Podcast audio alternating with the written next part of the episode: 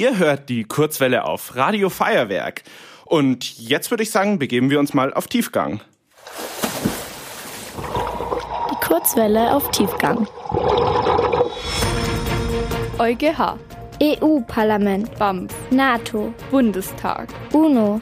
Politik ist voll kompliziert. Politische Zusammenhänge einfach erklärt. Weil Seenotrettungen im März 2019 von der EU, sprich von den Regierungen Europas, eingestellt wurden, haben private Organisationen die Seenotrettung übernommen. So wie die Mission Lifeline.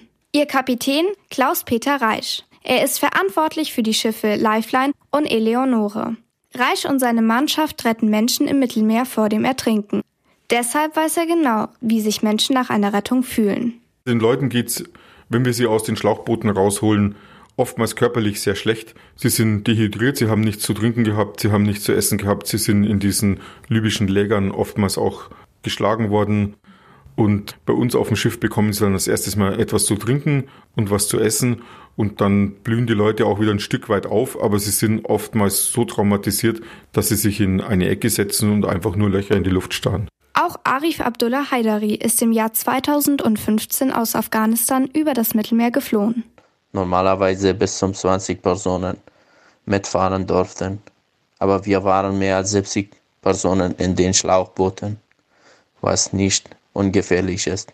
Wir sind aus Not nach Deutschland gekommen und wir hatten keine andere Entscheidung, weil es keine legale Wege gibt. Geflüchtete wie Arif bezahlen Personen, sogenannte Schlepper, damit sie aus ihrem Land in sichere Gebiete fliehen können. Um nach Europa zu kommen, setzen sie sich oft auf überfüllte Schlauchboote. Das Einzige, was die Schlepper wollen, ist das Geld der Flüchtlinge. Und die Schlepper geben den Flüchtlingen bewusst nur so viel Benzin mit, wie sie eben mitgeben. 80 Liter, 100 Liter.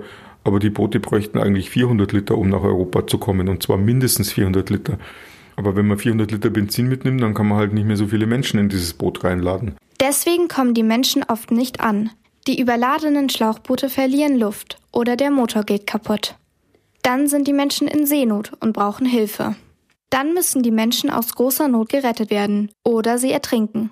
Private Seenotrettungsschiffe wie die Lifeline retten sie dann aus dem Meer. Aber dann dürfen sie nicht in europäischen Häfen anlegen.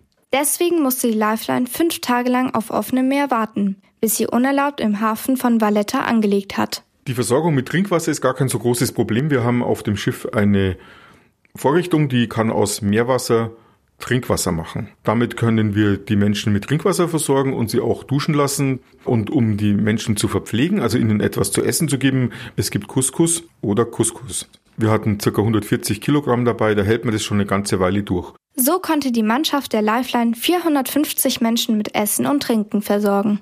Kapitän Klaus Peter Reich hat sein Boot Lifeline unerlaubt im Hafen von Malta angelegt. Deswegen musste er eine hohe Geldstrafe bezahlen. Trotzdem arbeitet er weiter als Kapitän.